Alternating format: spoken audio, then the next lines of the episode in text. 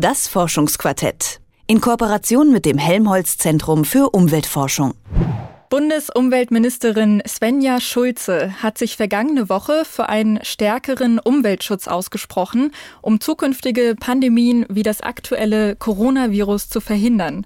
Dass Corona mit der Zerstörung der Umwelt und dem Verschwinden der Artenvielfalt zusammenhängen könnte, klingt erstmal ganz schön weit hergeholt, ist aber gar nicht so abwegig. Wie Umweltschutz und Seuchen genau zusammenhängen, das untersucht Josef Settele. Er forscht zu Biodiversität am Helmholtz-Zentrum für Umweltforschung in Halle. Und meine Kollegin Esther Stephan hat mit ihm gesprochen. Hallo Esther. Hi. Wir fragen uns heute, ob mit einem Verlust von Biodiversität die Risiken für Seuchen zunehmen, äh, Seuchen wie jetzt zum Beispiel die aktuelle Corona-Pandemie. Das klingt jetzt für mich im ersten Moment doch ziemlich widersprüchlich, muss ich sagen. Ähm, man müsste doch eigentlich denken, okay, weniger Tiere bedeutet auch weniger Viren, oder? Ja, genau. Wir wissen ja bereits, dass die aktuelle Corona-Krise durch ein Virus ausgelöst worden ist, das vermutlich durch ein Tier übertragen wurde. Ganz genauso wie übrigens auch die Vogel- und die Schweinegrippe vor ein paar Jahren. Und deshalb habe ich Josef Settler erstmal gefragt, wie Viren überhaupt von Tieren auf Menschen übertragen werden. Also es gibt verschiedene Möglichkeiten der Überbrückung. Zum einen kann einfach ein Virus überbrückt werden, indem ja, wir in Kontakt treten, also übertragen werden, Kontakt treten mit dem Organismus, dem anderen, also mit dem Tier in diesem Fall. Und dieser Virus sich bei uns, äh, soll man sagen, festsetzt und vielleicht auch dann mutiert und dann ja viral wird. Es gibt auch die andere Variante, dass sich Viren schon in Tieren so entwickelt haben, dass sie vielleicht auch zufällig so passfähig sind, dass sie bei uns sofort entsprechend Krankheitssymptome Symptome hervorrufen. Das heißt, es gibt die Variante, dass vor der Übertragung und nach der Übertragung sich ein Virus anpasst und dann entsprechend zu diesen Pandemien führt. Gut, aber äh, da müsste ja eigentlich durch die Zerstörung von Lebensräumen die Übertragung von Tier auf Mensch schwieriger werden, oder? Also jetzt mal so ganz zynisch gesagt, wenn es keine Tiere mehr gibt, also wenn kein Tier mehr da ist, das übertragen kann, dann gibt es doch eigentlich auch kein Problem mehr mit den Viren, die diese Tiere tragen würden. Ja, das klingt tatsächlich erstmal so. Ähm, deswegen müssen wir aber einen Blick auf die Artenvielfalt und Biodiversität werfen. Die hat nämlich sowohl Vor- als auch Nachteile, wenn wir jetzt über die Wahrscheinlichkeit von Zoonosen sprechen. So nennen ForscherInnen übrigens die Virusübertragung von Tieren auf Menschen.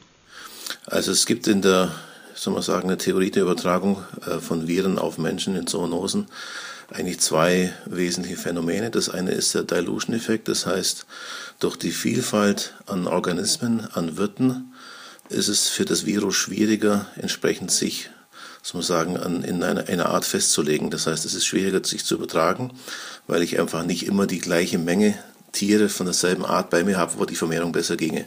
Das heißt, in dem Fall bedeutet Vielfalt eine äh, Erniedrigung der Wahrscheinlichkeit, übertragen zu werden. Das heißt, entsprechend ist es ein Schutz durch die Vielfalt in Bezug auf die Pandemien.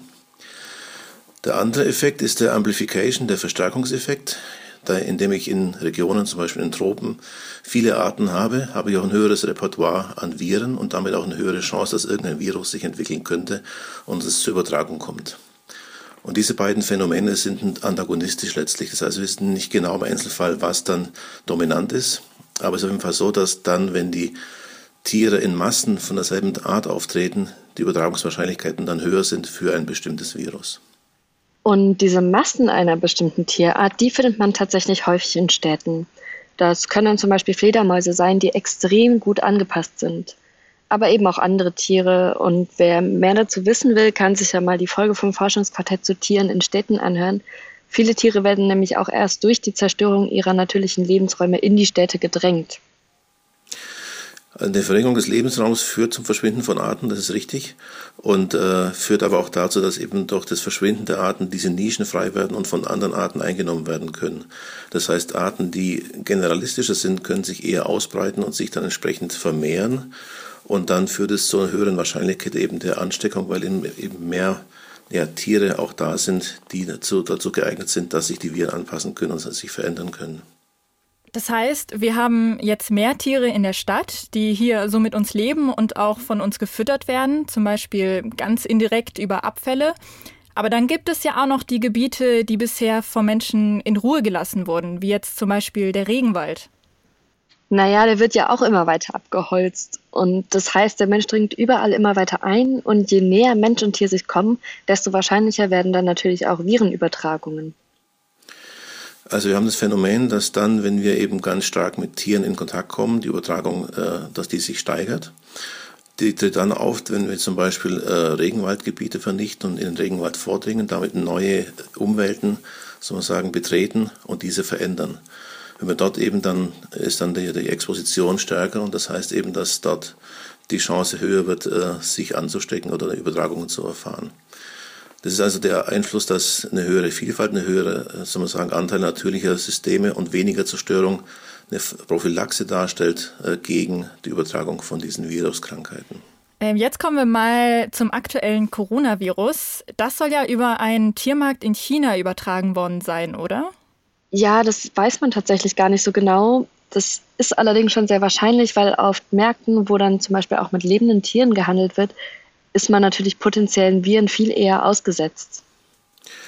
Es gibt einen, einen, Trend hin zu mehr Pandemien in den letzten 30 Jahren, äh, die aber jetzt nicht einfach nur zur Zerstörung von Ökosystemen auf die zurückzuführen sind, aber eben auch eine Komponente da, äh, stellt das Ganze dar. Das heißt, die Zerstörung ist schon ein Faktor, der dazu beiträgt, dass Pandemien wahrscheinlicher werden und dass sie auch ein höheres Ausmaß erreichen. Ist aber einfach nur eine Komponente von vielen. Die zweite ist dann eben die ganz direkte äh, Übertragung von Viren, in diesem Fall zum Beispiel über diese Märkte, die wir Wet Markets nennen, also die ganzen Wildtiermärkte. Okay, also solche Märkte sind ein hohes Risiko, aber ich meine, die gibt es ja überall auf der Welt. Ne? Seien es jetzt die Wildtiermärkte in China oder auch die Märkte hier in Deutschland, die lebende Hühner verkaufen. Kann man da jetzt irgendwas machen? Also ich habe in letzter Zeit tatsächlich häufiger mal auf Twitter gelesen, dass so manche Influencer gefordert haben, wenn sich jetzt alle vegan ernähren würden, dann könnte man zukünftig solche Pandemien auch verhindern. Deshalb habe ich die Frage einfach mal an Herrn Zettele weitergeleitet. Es würde einen Unterschied machen. Klar, wenn Sie vegan oder auch vegetarisch sich ernähren würden, wäre dieser Markt natürlich so nicht vorhanden und damit auch diese Übertragungswege wären nicht existent. Das heißt, die Quelle Wildtiermarkt würde flach fallen die Quelle Zerstörung der Wälder nach wie vor äh, erhalten bleiben. Das heißt, dort haben wir immer noch das Risiko der Übertragung. Außerdem kennen wir die genauen Übertragungswege ja auch nicht. Das heißt, äh, wenn ich jetzt irgendeine Fledermaus habe aus dem Regenwald, die irgendein anderes Tier, vielleicht auch ein Haustier kontaminiert und das mit uns in Kontakt ist, gibt es auch immer noch Möglichkeiten, sich zu infizieren. Das heißt, es ist ja nicht nur die Nahrungsaufnahme, sondern auch der Kontakt mit den Tieren dann wichtig. Ja, und so ganz praktisch lässt sich das ja auch einfach nicht umsetzen. Ne? Jetzt die ganze Menschheit zur veganen Ernährung zu zwingen, würde wahrscheinlich vieles verbessern, aber äh, für viele ist ja eine Umstellung auf vegetarische Ernährung ja schon komplett unvorstellbar. Und wenn wir jetzt mal über Haustiere sprechen, da will natürlich auch gar keiner drauf verzichten, das ist klar. Ja, genau. Und deswegen muss es eben irgendwie andere Wege geben, um Ansteckungen zukünftig zu verhindern. Und da sind wir eigentlich auch wieder am Anfang, denn je mehr wir die natürlichen Lebensräume der Tiere schützen, desto mehr sind wir natürlich auch vor Viren geschützt, die diese Tiere potenziell verbreiten. Trotzdem wird es natürlich auch immer weiter zu Übertragungen kommen, keine Frage. Das ist äh, im Prinzip nicht verhinderbar. Man kann einfach die Wahrscheinlichkeit reduzieren durch eben ein Bündel von Maßnahmen. Also die, die, Markt, die Märkte ist ein Beispiel davon, die Schonung der Umwelt ist ein anderes Beispiel. Auch, äh, soll man sagen, die Isolation von Viren ist ein nächstes Beispiel. Das heißt, dass wir jetzt auch machen, zum Teil Isolation äh, sozialer Kontakte. Das heißt, wir können einfach nur versuchen zu vermeiden, äh, dass das, also das, das Ansteckrisiko können wir versuchen zu reduzieren. Das ist eigentlich die einzige Chance, die wir haben. Aber es wird immer Pandemien geben. Man kann eben nur deren Ausmaß durch entsprechende, soll man sagen, Vorsorgemaßnahmen äh, in Grenzen halten.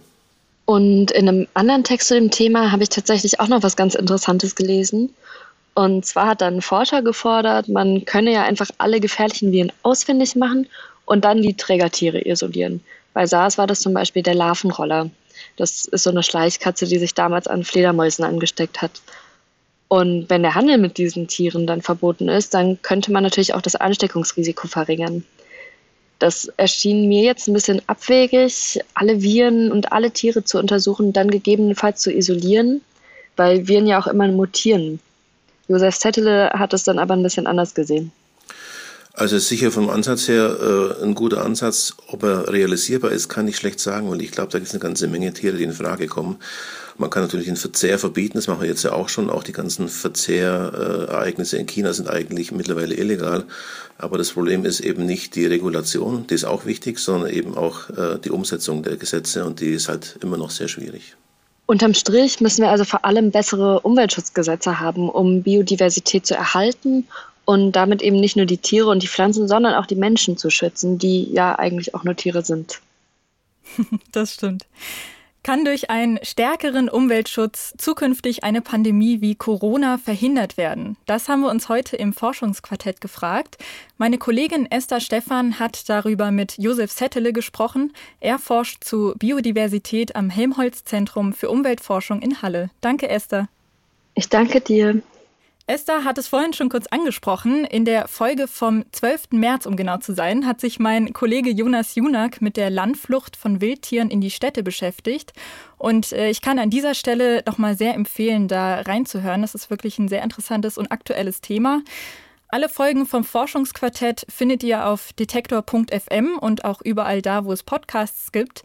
Ich bin Jura Koch und verabschiede mich damit. Vielen Dank fürs Zuhören, bleibt gesund und bis zum nächsten Mal. Ciao. Das Forschungsquartett in Kooperation mit dem Helmholtz Zentrum für Umweltforschung.